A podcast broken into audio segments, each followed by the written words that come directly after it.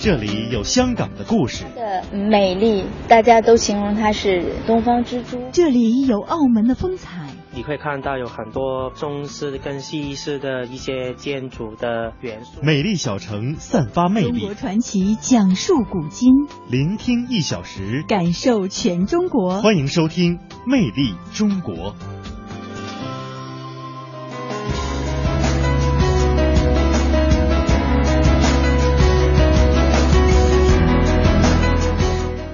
聆听小时，感受全中国。听众朋友，大家好，欢迎您正在锁定收听的是来自于中央人民广播电台华夏之声正在为您播出的《魅力中国》节目。各位好，我是雷鹏。各位好，我是穗儿。首先来给您介绍一下今天节目的主要内容。作为我国首个以省为单位构建的国家生态安全屏障的综合试验区，甘肃呢正在举全省之力铸就祖国西部的绿色长城。今天的魅力新闻点点听将会为您介绍更多发生在华夏大地上的魅力新闻。洞天湖地佳色秀，花海荷香迎远客。魅力小城今天贵州毕节将带给您不一样的体验。民以食为天，说起全国的美食地图啊，四川绝对是其中不能错过的一站。不过呢，这美食啊也得依靠食材以及各种调味料的精心烹制。今天的博物馆风采呢，记者将会带您到四川自贡的盐业历史博物馆去了解制盐业的兴衰发展。青田石主要产于浙江省青田县内，也是我国传统的四大印章石之一。中国传奇记者带您去了解浙江青田的中国四大奇石之一青田石。好的，今天的魅力中国，首先走进魅力新闻点点听。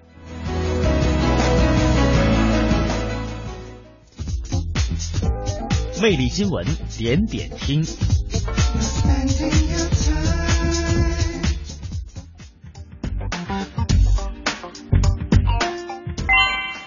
魅力新闻点点听，今天的第一站呢，我们来继续关注一下世界非物质文化遗产大运河申遗成功的消息。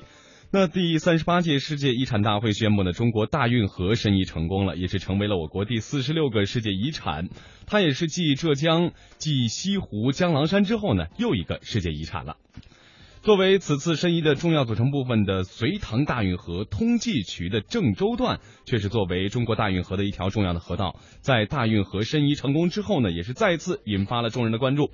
大运河呢，在郑州段共有一百多公里，它不仅呢是水上漕运的关键路段，而且是对外贸易的一个孔道，是泄洪的水道，也是灌溉的脉络，还是人工干预自然、人文风景的一个重要的途径。那么，大运河郑州段究竟为什么会备受关注呢？接下来，我们就一起走进大运河郑州段。二零一四年申报世界文化遗产的中国大运河，由隋唐大运河通济渠段、永济渠段和京杭大运河三部分组成。大运河郑州段是通济渠的渠首部分，名称为通济渠荥阳故城段。郑州市文物局常务副局长任伟。目前呢，郑州段呢是列入了是大概有十六公里。我们郑州段呢叫所需河，其实就是原来的通济渠，也就是原来的大运河。目前来呢，应该说河道应该说以比较美的和自然的这个状态，达到了这个世界遗产的一个标准。所需河地处郑州北郊，许多人只当它是我们城市排洪泄涝的内河，鲜少有人知道这里曾经是隋炀帝下扬州的必经之路。一千四百多年前，就在随堤烟柳的绝美景色中，光彩耀目的龙舟顺水而下，直抵江南温柔富贵乡。时光回转，站在所需河边，这段曾承载了两千多年历史的河水，依然安静的缓缓流过。只有矗立的文物标志碑，在默默讲述它所承载的文化记忆，让后人借以凭吊历史，感怀先人。感觉心里很震撼的，真正的感受到了郑州古老的文明和文化的结晶，真正的解读了我们中原文化的厚重。而大运河郑州段的历史地位还远不止如此。任伟告诉记者，郑州的这段运河还是中国运河的起源。郑州段运河呢是中国运河重要发祥地之一，因为最早春秋战国的时候，魏惠王就开凿了鸿沟，隋炀帝时候又在鸿沟的基础上上沿下深，在中国历史上第一次有意识的利用这种自然河道和人工河道相结合，呃，利用这个水源为人类这个服务啊，那么应该是从郑州呃开始起步的，从鸿沟开始，到后来的隋唐运河，呃，应该说是郑州对民族的一个贡献。所以说，郑州虽然不是隋唐大运河的起点，但却是隋唐大运河的起源。郑州文物专家张振明，历史上通济区和永济区的区首都在我们这儿。从洛阳出来以后，在郑州这个位置，向北是永济区，经过河北到北京；向南是通济区。所以说，我们郑州是当之无愧的隋唐大运河的区首。原来的堤岸河床的宽度大约不低于一百四十米。证明在元代，我们这个河呀，不但还正在用，而且的这个河的规模还很大。现代我们的高速公路一个标准车道是三米五到三米七五，那么这一百四十米的河道最少可以并排跑上三十七辆汽车。虽然想象不出在生产条件落后的一千五百多年前，人们是怎么开出一百四十米宽的河道。但却可以从这数字中推测出当时的运河是怎样一幅千帆竞渡的繁华盛景。如果拿出一份中国地图，对照文献，把隋唐大运河标注出来，会形成一个大而醒目的人字，而郑州就是它的中心。郑州文物考古研究院院长顾万发：大运河总的来说是一个北一个南，那么郑州这个位置恰恰处于沟通南北的地段。所以它位置非常重要。如果没有郑州这一段南北沟通不了，就形成不了完整版的中国大运河。如果说大运河是支撑中华民族经济文化发展的脊梁和纽带，那被称为运河行则枢纽的郑州段就是中华运河鼻祖的中枢。正是因为地位重要、价值突出，在中国大运河联合申遗工作中被审核通过。成为第一批立即列入项目之一。近年来的考古发现告诉我们，隋唐大运河的郑州段西至巩义洛口，东南接汴河达中牟官渡，东北连通黄河与永济渠口相连，留下了大量的水工遗存。漕粮码头、仓廪书场、渡口驿站、桥梁水坝、城堡村落、寺庙灌庵等遗址遗迹仍然可寻。黄河文化、汉唐民俗、戏曲、工艺等非物质文化遗迹也在逐渐系统整理。人为，为了配合这个申遗，我们对文本基础资料的梳理和整理，包括法规规划的这个编制和颁布这一类工作，编制了这个大运河郑州段的保护规划，颁布了大运河的保护管理办法，这些工作呢也都完成了。自宋代以后，郑州段运河淤塞。加上元代以后京杭大运河的通航，包括郑州在内的中国大运河通济渠段，便逐渐淹没在历史的长河中，只在考古工作者的发掘中才偶然现身。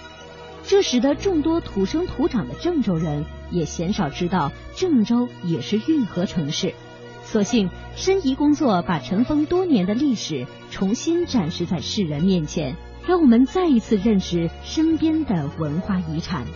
人为，比如说我们汉代的这个古咸阳城冶铁遗址，因为沿运河而发展起来。到了唐代，呃，我们的巩义这个地方，著名的唐三彩窑址就在运河旁边，包括唐青花精美的这些瓷器，沿河而下，到这个扬州啊，到杭州啊，然后再漂洋过海运输到世界各地。那么同时呢，世界各地的一些。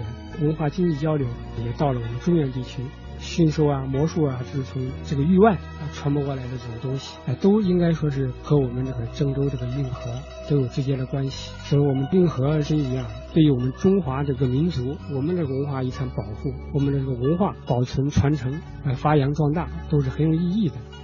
可以说，大运河的开凿奠定了之后的大唐盛世，也繁荣了依河而兴的无数运河城镇。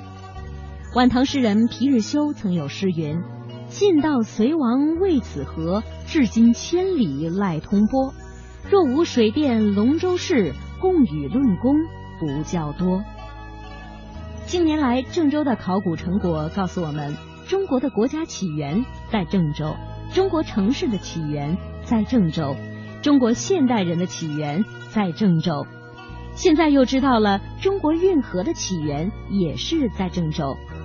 缓缓流动的运河投影出昔日的繁华。我们在一次次对往事的探访中，愈加了解郑州先民的智慧与坚韧，从而也更加清楚我们肩负的一一传承的责任。郑州市文物局局长严铁成：大运河是先人留下的一份宝贵的财富，把它保护好、传承好。宣传好、利用好是我们的责任，我们准备做好这些工作。一个对遗产的本体要做好保护和修复工作。第二呢，对沿河的重要的一些节点标识出来，使参观的人都身临其境的感受到远古的历史文明。那么第三个呢，要呼吁全社会都来关爱它、保护它。第四呢，打造一个市民休息的一个空间，让大家在美好的享受中。来感受文化，来传承文化。嗯，我们说大运河郑州段从四千多年前的大禹治洪水，包括疏通济水以及等等，实现以堵以堵为主，到开渠引导水治史呢，开裂了人工渠，使水运呢具有了漕运、灌溉、泄洪等之力。那而且呢，沿途留下来也是大量珍贵的人文、社会、历史文化，还有非常丰富的非物质文化遗产。接下来，魅力新闻点点听的第二站呢，我们去到的是甘肃。作为我国第一个以省为单位构建的国家生态安全屏障综合实验区，甘肃啊正在举全省之力铸就祖国西部的绿色长城。我们来听中央台记者的报道。进入甘肃，采访车行驶在青兰高速上，道路两旁的山体都被整治成层次分明的台阶状。远远望去，台阶上种的像是松树，稀稀拉拉，数百公里，几乎都是一个模样。像这些树看着小小的，有多少年了呢？呃，有些有十年了，最小的地方还是那个几十公分、一米左右的那个，还是那样，能活着就不错了。在和定西市安定区林业局刘师傅聊天时，我们强烈感受到缺水带给这块土地的深深忧虑。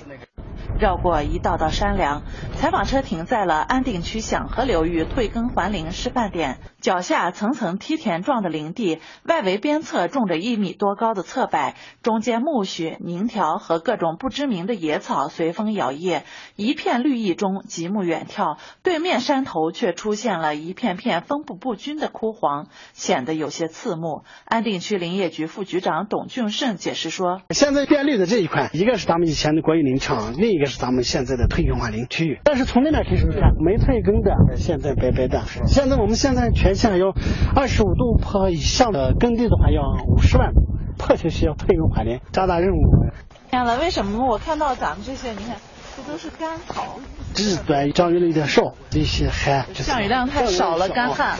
要把这个所有的退下的耕地啊，自己城里人保存下来，就是要纳入国家生态公共人的管理范畴。建议国家在这个出台退耕还林政策的时候，向我们北方地区干旱地区啊给予倾斜。在甘肃，随着生态建设的层层推进，一些村庄整村搬出了大山。安定区产口镇赵家铺村就是其中之一。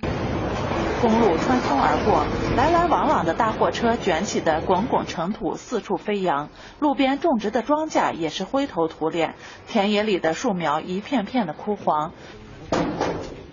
这么运记者敲了几家的门，都没有人回应。随行的包村干部说：“这个时间的话是种了田，基本上除的都已经除掉，没什么事情，然后去打工了。”终于看到有人拉着一车苜蓿从外面回来。拉苜蓿干嘛呀？喂羊啊！家里养了多少个羊？六七只羊。六七只。种的苜蓿够喂吗？够喂。你没出去打工？现在也挺好一病了。哦，身体不太好啊。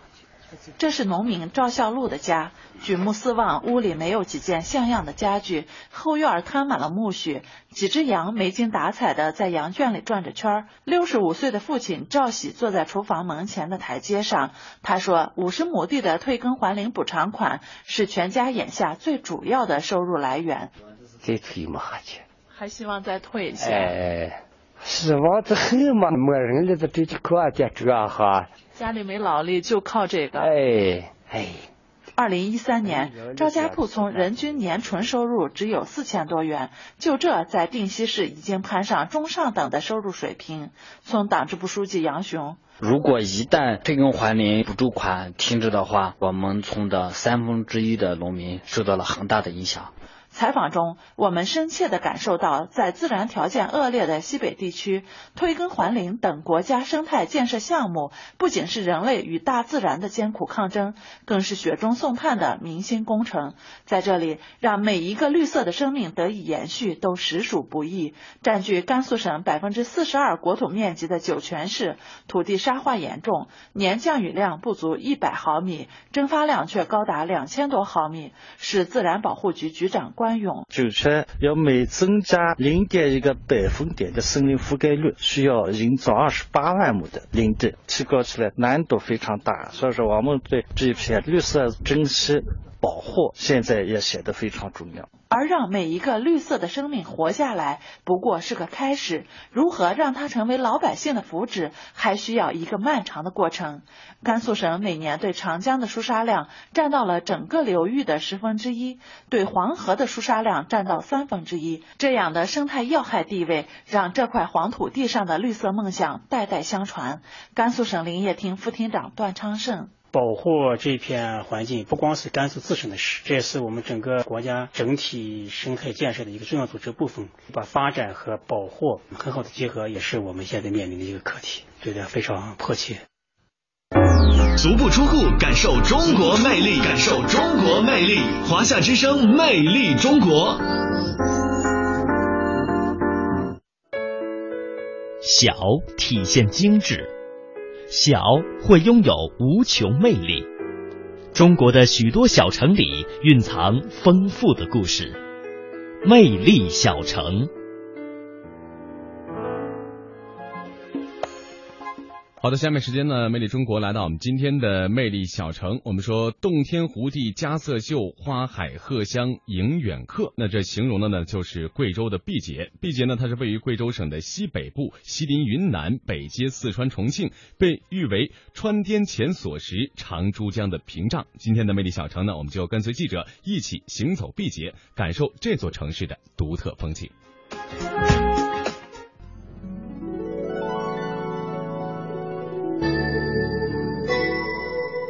苗族的习俗延续千年。进了客人的话，客人就必须喝了这杯酒。传统工艺神奇而又惊叹。做到一定的程度，九层纸把它呢合在一起，这个九层纸它就布依族同胞热情好客，用民歌欢迎远方的客人。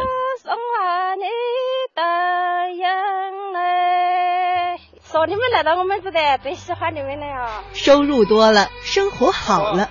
这是你养的啊？你这个卖多少钱？一个卖八百多。魅力中国，我们行走毕节，感受那里的别样生活。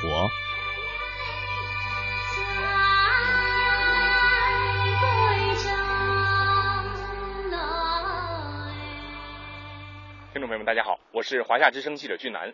那么我们现在呢是来到了贵州省的毕节市黔西县，这一站呢也是选择在了位于黔西县的乌罗坝布依寨来进行一个相关的采访。那么如果您想知道布依族的民族风情有什么样的一些特点呢？那么接下来我们就一起走进村寨去了解一下。贵州省黔西县乌罗坝布依寨是一个历史悠久的布依族苗族村寨，寨子里的居民朴实勤劳。那么，布依族到底是一个怎样的民族呢？我们从乌罗坝村支书潘波这里了解了一些。那您再给我们介绍介绍布依族吧。布依族它是一个，说实话，我以我们说法啊，它就是一个少数民族，然后呢是一个靠水而居的民族。这个民族呢很和善，但是我们这个民族它就是它的服装啊或者各方面有的相似于水族，就是那广西的水族。它的渊源于水族，布依族在这个地方啊，它已经有，就是这个乌罗巴这个寨子啊，已经可能有三百到四百年的这个历史了。嗯嗯。呃，因为由于这个地方我们是一个大田坝嘛，大田坝，呃，就是对原野比较丰富，所以说大家的定居在这里。然而这个民族是非常勤劳的一个民族。也是一个非常好客的一个民族。那您以前研究过咱们村寨，包括咱们布依族的历史吗？他是怎么呃迁到咱们这边来的呢？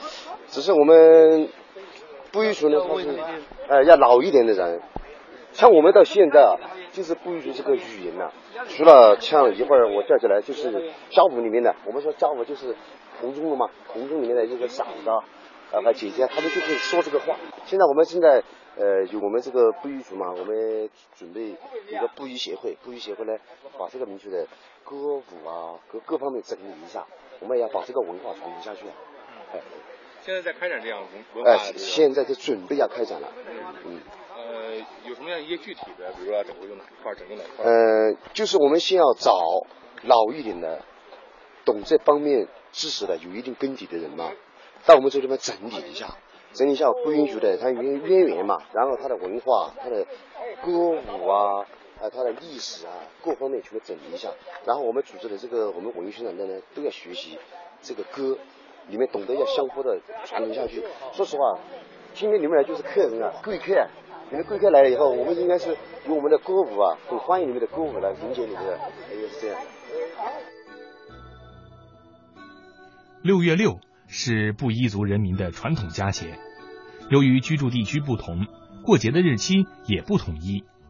有的地区六月初六过节，称为六月六；有的地区六月十六日或农历六月二十六日过节，称为六月街或六月桥。布依族人民十分重视这个节日，有过小年之称。节日来临，各村寨都要杀鸡宰猪，用白纸做成三角形的小旗，蘸上鸡血或猪血，插在庄稼地里。传说这样做，蝗虫就不会来吃庄稼。像咱这边如果要发展特色的话，咱们这有没有什么布依族的一些，比如文艺啊、文化这？有有有，我们有我们布依族的这个文艺宣传队，呃，还有我们布依族六月六啊，六月六，我们布依族六月六就是过年，包粽子、杀鸡、宰羊，一家人到一起来吃饭，团圆饭，哎、就是这个的。六月六啊，就是一个很好的节日，呃，六月六，并且还要对歌，并且要跳舞，就是我们布依族有专门的舞蹈嘛。在这上面，我们都有些图片。我们文艺宣传队的，这个是六月一的时候，我们村里面组织的亲友、唱歌的，这是我们的服饰，就是我们不允许的服饰。嗯，你看，这这就是我们文艺宣传队，我们村里面的文艺宣传队。对，宣传队。平时都是干农活，哎，平时有活动的时候，哎，对对。对，平时干农活，有活动的时候，大家聚在一起了。嗯，像什么呃婚嫁呀，哎，大家就可能坐在一起唱一下歌，我们土说法就是闹人一下嘛，哎，就是这样的。我不了解这个民族啊，他平常干活什么唱歌吗？干活的时候也唱，但是很少。也很少。最爱唱歌的就是六月六。啊，过节的时候。哎，六月六，这那就是整个寨子啊，人山人海啊，就是说大家全部在一起来唱歌喝酒，就是一个很很大的一个活动嘛，就是。是我们文艺宣传队的。这位是吧？啊，来整两两句过两句啊？哎，整两句嘛。快点快点快点快点！您好，今天讲了听，再过来我再害羞嘛，你们。来，我们都等着您呢。哎，都都等你。来吧，整两句嘛，整两句，八点八点，整两句。您是村民是吧？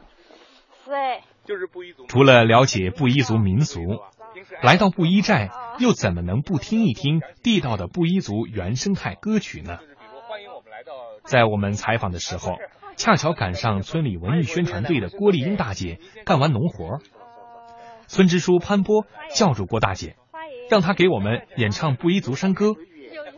这次的偶遇，也让《魅力中国》节目收录了难得的民族传统艺术，更让我们感觉到了布依族同胞的热情和淳朴。怕难听难听，是个民族的风格，你。呃，嗯，你们都不会唱，你唱什么样我们都不知道。不知道。啊，对。你说嘛，你说，欢迎你们到米，我们不允许生在做客，对不对？说的不说来人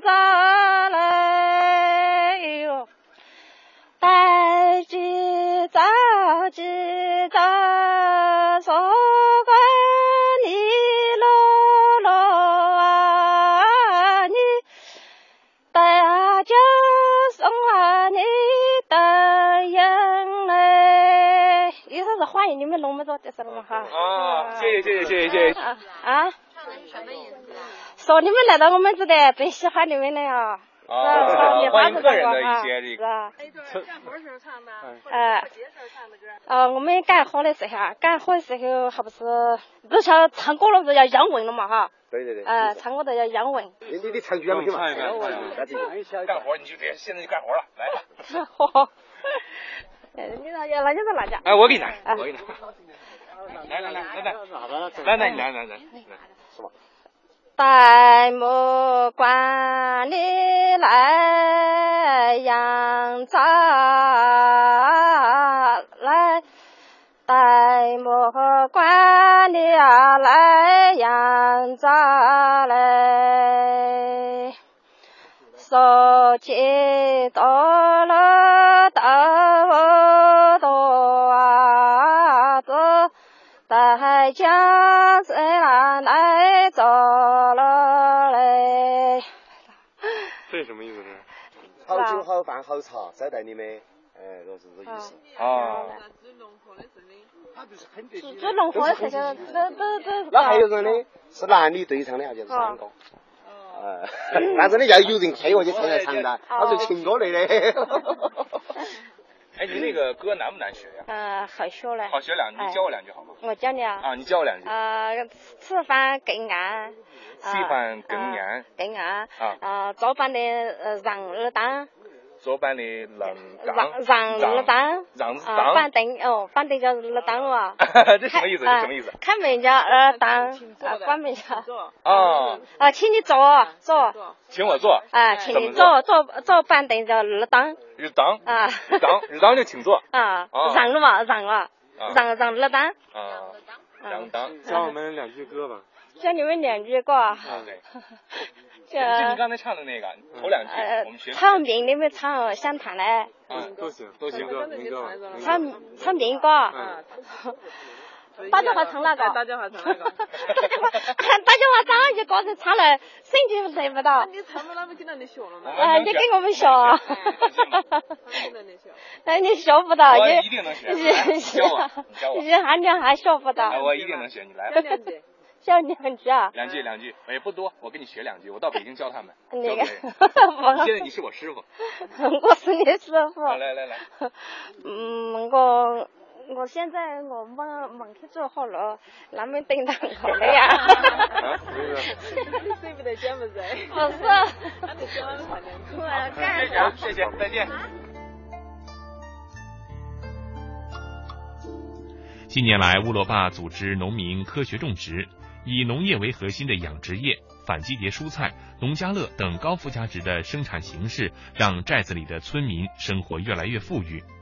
采访过程当中，记者遇到了一位养鹅的布依族阿婆，她家的鹅啊是又肥又大，现在养鹅已经成了阿婆主要的收入来源。阿婆，这鹅是你养的吗？哎，这是你养的？哦。养了多少只啊？家里？呃，八九个。八只鹅。哦。这鹅然后去卖是吧？最后哎，长大了去卖。去年子拿来喂，拿回来卖。一只鹅卖多少钱啊？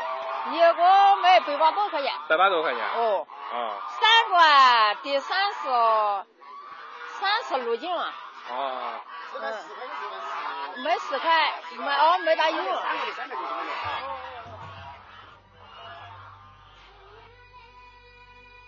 今天的魅力中国，我们带您走进了多彩贵州。苗族布依族同胞在贵州的土地上辛勤劳作，他们热情、淳朴、善良。他们热爱自己的土地，热爱自己的文化。贵州是他们共同的家，民族欢歌还将继续吟唱下去。足不出户，感受中国魅力，感受中国魅力。华夏之声，魅力中国。嗯，那稍后是半点广告以及宣传的时间，在这之后呢，欢迎您继续锁定收听我们的《魅力中国》节目。咱们待会儿见。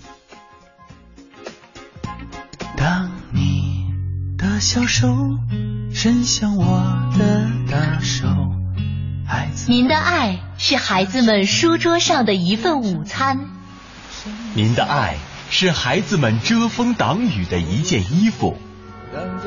您的爱是孩子们放心乘坐的校车，您的爱是引领孩子们通向未来的希望之路。您的一点点付出，就能成全孩子的未来。关注贫困地区的孩子，把爱送到他们手中。生命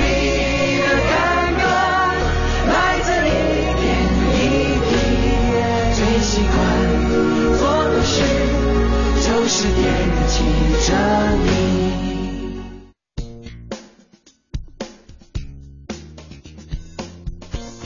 中国有九百六十万平方公里的土地面积，地区不同，差异很大。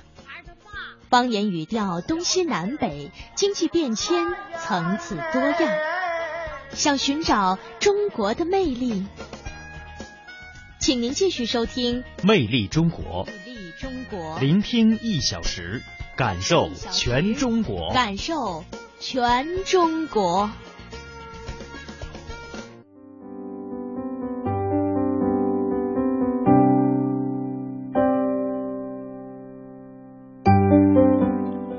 好的，欢迎您在半点宣传之后呢，继续锁定收听来自于中央人民广播电台华夏之声为您送出的《魅力中国》节目。各位好，我是雷鹏。各位好，我是穗儿。在今天节目的下半段，您将会听到以下内容。都说民以食为天，说起全国的美食地图，那天府之国四川呢，绝对是其中不能错过的一站了。不过呢，这个美食啊，也得依靠食材以及各种调味料的精心烹制。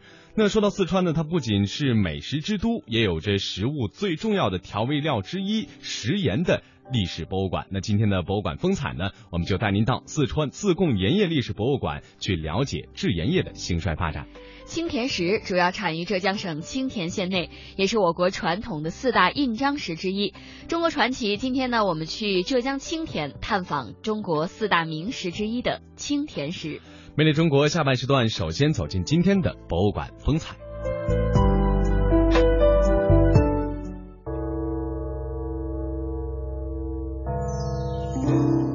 博物馆风采。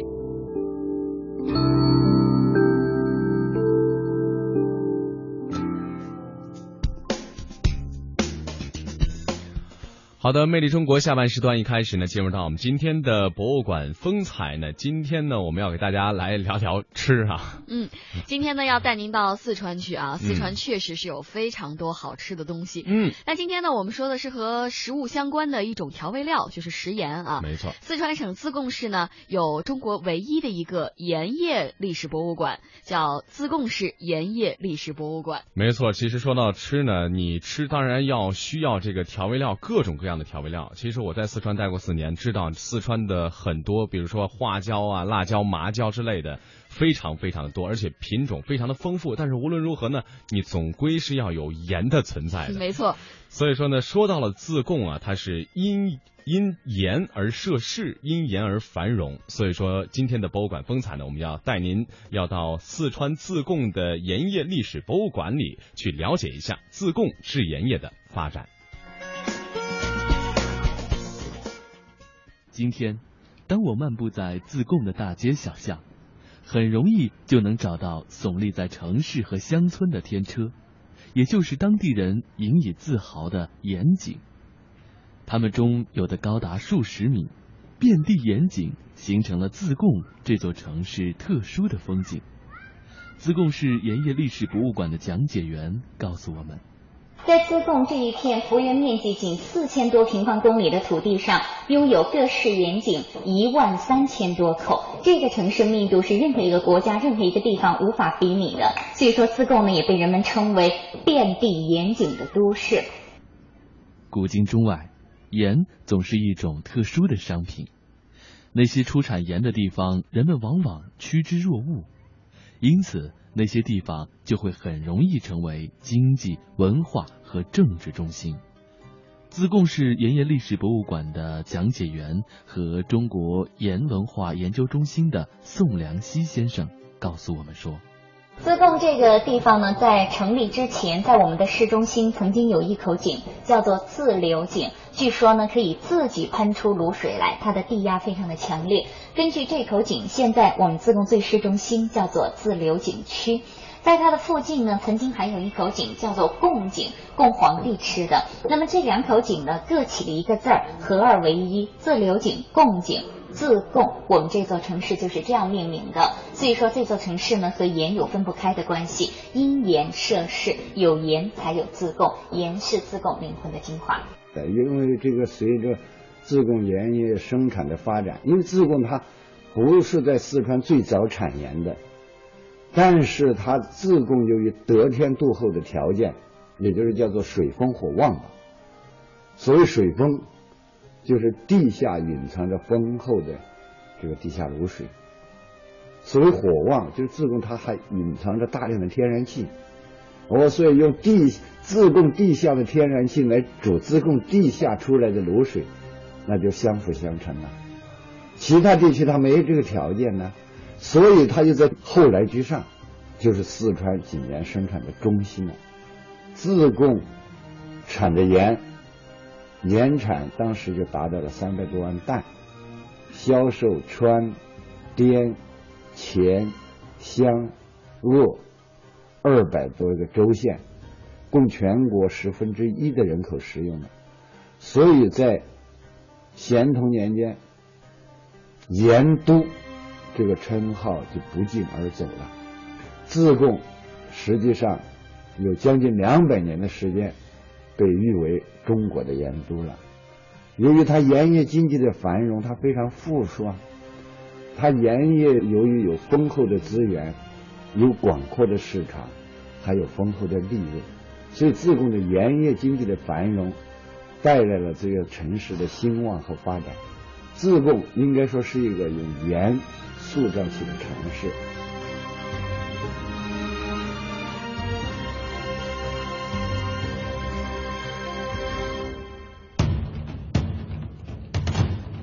盐是自贡的灵魂，在中国，因盐而兴市的只有自贡。盐业造就了这座城市的花样年华。当一批批全国各地的盐商来到自贡开采井盐的时候，无形中也把各地的精髓汇聚在了巴蜀腹地。各种帮派、各种文化在自贡迅猛发展。盐商叫帮，盐工业叫帮。盐商有井帮、造帮、简帮、银钱帮、鲁川帮；盐工有凿井帮、车水帮，甚至还有屠宰帮。他们都有自己的行帮和行会啊。这个在自贡的发育是非常完整的。他们都有自己的行业会馆，盐商有盐商的行业会馆。当时自贡是吸引了十一个省的盐商来投资啊，广东人他就修南华宫，陕西人修陕西庙，就是西秦会馆；贵州人修启云宫，福建人修天上宫，湖北人修禹王宫。当时自贡的会馆在全川是林立啊，单是南华宫就广东人修的会馆，自贡有前后有六十六座。在宋良基先生介绍的诸多盐商修筑的同乡会馆中，有一座陕西商人因开发盐井赚了大钱而修筑的会馆最为知名、最为阔绰。这个会馆的名字叫做西秦会馆。现在呢，大家走进的这个院落呢，就是西秦会馆的第一个单元，叫做天街。这个天街呢，当年是老百姓能坐在这里看戏的一个场所。这栋大楼的第二层叫做献祭楼，就是当年的戏台。以前呢，戏班子就在上面唱戏，老百姓就像我们这样在院子里边看戏。这个西秦会馆呢，当年的修建者呢是陕西籍的盐商。他们在自贡呢经营年业挣了大钱以后呢，为了炫耀俊逸，为了款续乡情，在这里呢修建了这一座同乡会馆。建于一七三六年，也就是清朝乾隆年间，有十六年的修建时间，投资五万两白银，上上下下呢没有用一颗铁钉子，全榫卯结构扣在一起制作而成的。这个西秦会馆呢，除了这个整个建筑本身来讲，它是盐商修建的，历史价值和它的意义非凡之外呢，在这个西秦会馆当中，我们可以看到多处建筑的装饰艺术也是精美绝伦的。就像讲解员所说的一样，没有用一丁一卯的木质建筑已经使用了一百多年，堪称中国建筑史上的奇葩。这座眼前的西秦会馆，除了在建筑结构、年限上的特色以外，其精美的木雕也彰显了当时盐商们的大富大贵和文化品味。木雕呢分成上中下三层，上下两层呢为的人物和故事，中间呢是一排吉祥佛剑。那么这些人物故事呢所构成的就是当年的一些戏曲故事。因为这里是戏台，它作为一种戏台的装饰，每一幅木雕就是一个故事，以戏曲故事、历史典故和神话传说为主。这些精美的木雕呢，它们当中的人物有五百多个，每一个人物的面部表情、衣着打扮、姿势动作完全不同。最中间这一幅呢，叫做王母寿，最中间端坐的就是王母娘娘，在她的左右两侧呢，有天上的仙女、宫娥以及月姬。再往旁边走呢，我们可以看到的是八仙过海当中的八位神仙，包括铁拐李了、张果老了等等等等。栩栩如生的这些呢，是我们博物馆当中精美的木雕艺术。现在呢，在全中国的古建筑木雕当中排名第二位，仅次于安徽亳县的花溪楼木雕。今天的西秦会馆已经成为了自贡盐业历史博物馆，是游人领略精湛的井盐生产技术发展史的百科全书。就在这本百科全书里。有一项中国的非物质文化遗产，它被世人称为中国的第五大发明。你知道它是什么吗？自贡的盐井呢，井口就是这样的形状，小小的，但是深度呢有几百甚至上千米深的。当年在没有电、没有马达、没有机械东西的这个情况下，自贡的老百姓能够用一种全人工的方法——冲击式炖钻凿井法。将盐井达到上千米深，这项技术呢，现在已经被国务院列为中国首批非物质文化遗产，也被世界的专家称为石油钻井之父以及人类的第五大发明。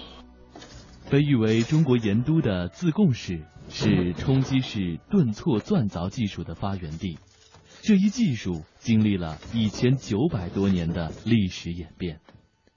冲击式顿挫钻凿技术是世界石油钻井之父。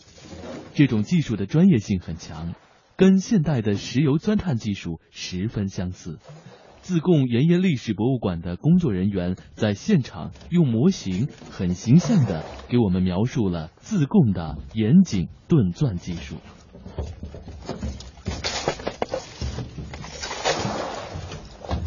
首先使用的是一个铁钻头。上头呢缠绕上绳子，拉出井口以后绑在一块杠杆上，人作为动力站到上面去踩，带动着下面的钻头提起悬空，再利用钻头的自重往下凿，反复炖凿的时候，岩石凿碎。混合了地下水形成泥浆，再把泥浆捞起，这样呢井就逐渐加深。到了清朝的时候，我们自贡人已经能够娴熟的运用这个冲击式炖钻凿井法，将盐井开凿到上千米深。刚刚说到的上千米深的盐井，在自贡可以说是家喻户晓。它的名字叫做深海井，这口井凿成于一八三五年。它的深度在当时就达到了一千零一点四二米，是世界上第一口超千米的深井。那个时候，自贡没有电力，没有机械，开凿这口深达千米的盐井，完全是靠人力和智力，运用自贡人发明的冲击式凿井法，将它慢慢凿成的。深海井这个“生”字啊，也是当时盐工自创的一个字，三个火一个木。哎，意思字典里面解释为旺盛的意思，在我们这里呢，就代表火木兴旺。那深海井三个字啊，就是盐场主呢，他为了讨一个吉利的说法，希望盐场生意呢红红火火，长长久久。今天，我们依然能够在自贡找到这口有着一百七十三年历史、深达千米的深海井。井眼在什么地方？井眼在这儿，木头塞子塞住的那个地方，直径是一厘米。站在这儿，你其实可以闻到一股味儿哈，有一股刺鼻的味道，它呢就是天然气的味道。井打下去啊，八百到九百米就是天然气层。深海井打的时候呢，也是在九百二十五米的地方啊发现的卤水。站在深海井高高的井架下，我依然能够闻到浓浓的卤水味。听导游介绍，直到今天，这口有着一百七十三年历史的深盐井依然还在进行着生产。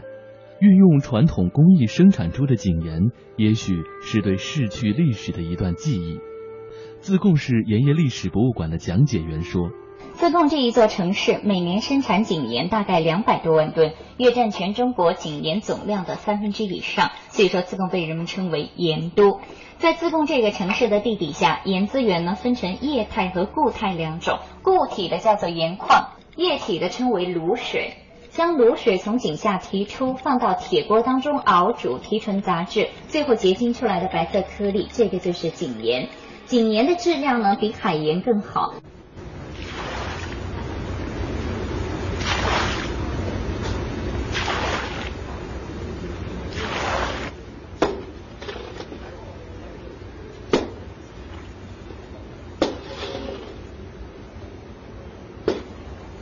到了吗？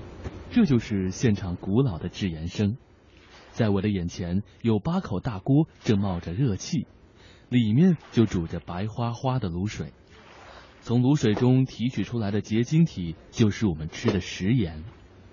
深海井的工作人员向我们介绍说，那个卤水首先它就是放到这个锅里边哈，然后再加入一桶豆浆。豆浆分离杂质浮出水面来的，再用竹子的造粒子哈，把那个豆浆把它给捞完。豆浆分离了这种可溶性杂质，还有有一些那种不溶性的，有一些那种东西呢，他就用那种铁勺哈，在锅里边这样搅，搅了之后呢，就把它放到那个锅的中心，哎，根据它的离心力啊，然后那种不溶性的有一些那种像那种渣子啊那些哈，它就会全部就渗接于这个。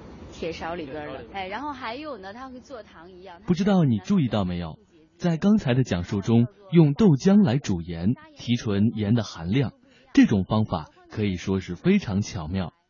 据自贡市盐业历史博物馆的讲解员介绍说，说的老百姓就用黄豆磨成豆浆来提纯杂质，因为这个豆浆里边呢含有大量的植物蛋白，植物蛋白有吸附杂质的作用，所以说只要在卤水当中加入豆浆过后呢。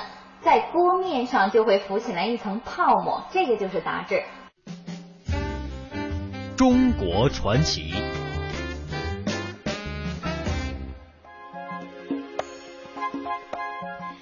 各位好，您正在收听的是《魅力中国》节目。接下来的时间呢，进入到中国传奇，我们要和大家来说一种石头，它的名字叫做青田石，主要产于浙江省青田县内，也是我国传统的四大印章石之一。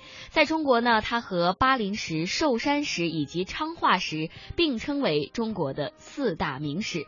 那么，中国传奇呢，今天就带您到浙江青田去探访一下青田石。它是四大印章石之一，它质地紧密细致，是中国最早的篆刻用石。青田石纹理清楚，质地坚脆，善于我们做镂是什么原因让雕刻家远赴欧洲寻找它的替代品？像我们青田石一样的石头，欧洲人看到我们东方文化。本期《魅力中国非遗系列》。走进浙江青田，感受青田石的魅力。这些石头刀下留情，好石头呢不能随便动刀，有些石头呢勾师傅出来，能够多方纪念。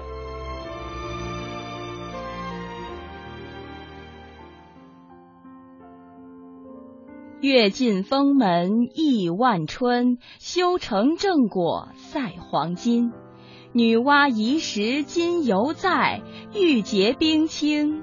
四家人。这首诗引出了我们本期《魅力中国》的主题——青田石。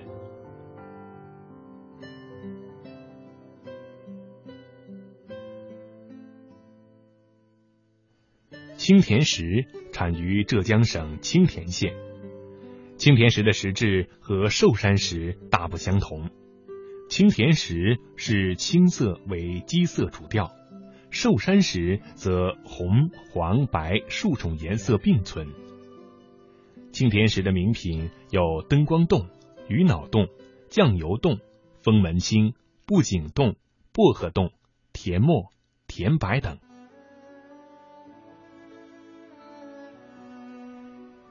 青田石也是我国传统的四大印章石之一，在中国一并与巴陵石、寿山石和昌化石被称为是中国的四大名石。青田石以叶蜡石为主，显蜡状、油脂、玻璃光泽。青田石无透明、微透明至半透明。青田石还分为无透明、微透明和半透明，质地坚密细致。是中国篆刻用石最早的石料之一。青田石以封门为上品，微透明而恰青，略带黄者称为封门青。另外，晶莹如玉，照之璀如灯辉，半透明的则称为灯光洞。还有的青田石色如幽蓝，明润纯净，通灵微透，这种石头称为兰花青。这三青与田黄、鸡血石并称为三大家石，其价值也是越来越高。那么青田石还有什么特点呢？人们为什么会选中青田石作为雕刻石材呢？我们一起来听青田石雕刻艺术家林福照的相关介绍。青田石它纹理清楚，颜色与颜色的交界线都。非常清楚，啊，这个同时呢，它的质地呢，嗯，细腻、尖脆，所以呢，善于我们做这个镂雕。所以我们青田石雕的它的特点是，所有颜色，它的层次分明，带来了青田石雕的这个利用色彩。进行取题、选材、造型，所以和其他的这个就分开来了。青田石除了灯光洞、兰花青、分门青外，还有黄金药、竹叶青、金玉洞、白果青田、红青田、紫檀、兰花丁、封门三彩、水藻花、皮蛋洞、酱油洞等，均与实物名称相类，比较容易辨别。随着青田石知名度的不断提升，它的价格也是日益昂贵。这个石头呢，原称叫五彩五彩石。它五彩呢，就是一二三四五，我们以它的主体的颜色来分。红的颜色，我们把它作为一个主体来考虑。那么就把它这一圈周边的。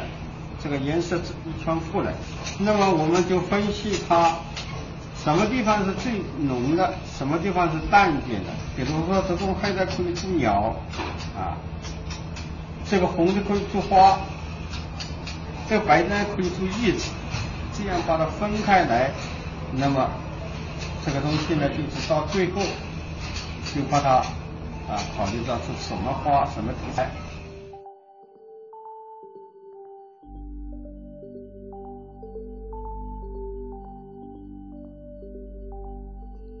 相传远古时代，一块女娲用来补天剩下的五彩遗石，因自愧派不上用场，于是向女娲请缨到下界。后来五彩遗石下凡的地方就是浙江省青田县，这块五彩遗石也因此被称为青田石。提及青田石的历史，可上溯一千七百多年前。在浙江博物馆藏有六朝时墓葬用的青田石雕小猪四只，在浙江新昌十九号南齐墓中也出土了永明元年的青田石雕小猪两只。到了明代，许多青田冻石块料直接运销南京等地，被文人墨客用作篆刻印材。我还知道一个关于青田石的传说呢。我要说，我要说。哎，文静啊，你从哪儿冒出来的？还来抢我的戏份儿？说故事我比你在行，小俊俊，青田石的故事让我来讲好不好？好不好嘛？哎，好，好吧，好吧，看你能讲得多精彩。你就等着瞧好吧。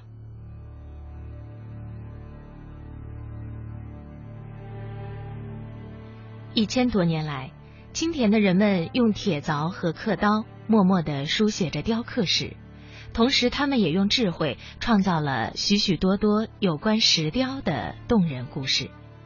青田石不但在雕刻中熠熠发光，在故事中同样光芒四射。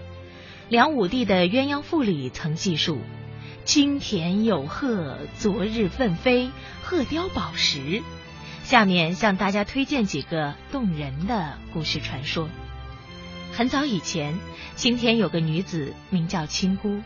她不但长得漂亮，而且知书达理，心灵手巧。她出生于雕刻世家，从小就学会雕刻手艺，刻龙像龙，刻凤像凤。尤其是她雕刻的那幅百花图，不仅栩栩如生，而且还能散发出沁人的香味儿呢。因此，四邻乡里都叫她为雕花女。这一年，雕花女十八岁。一个偶然的机会，她父亲把她嫁给温州一位财主的儿子柳林。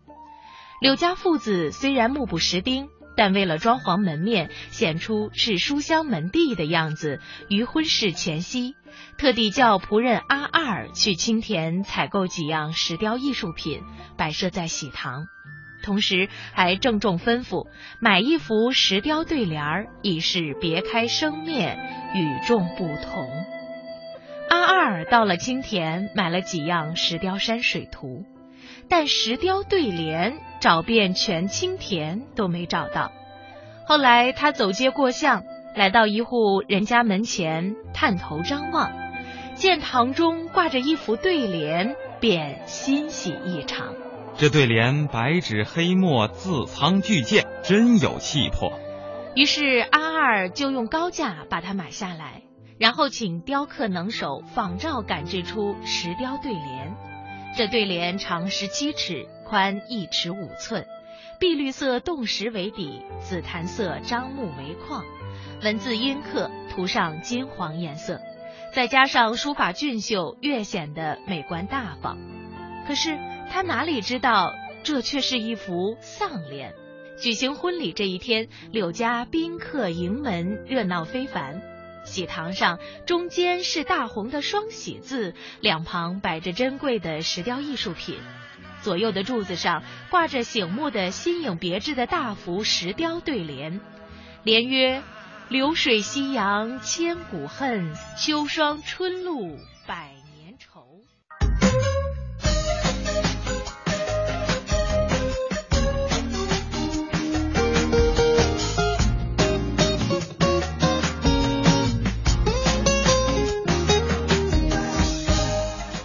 好的，那以上呢就是我们这期《魅力中国》节目的所有内容了。主持人穗尔雷鹏，感谢您一个小时的收听和陪伴。我们下期《魅力中国》节目再见喽！再见。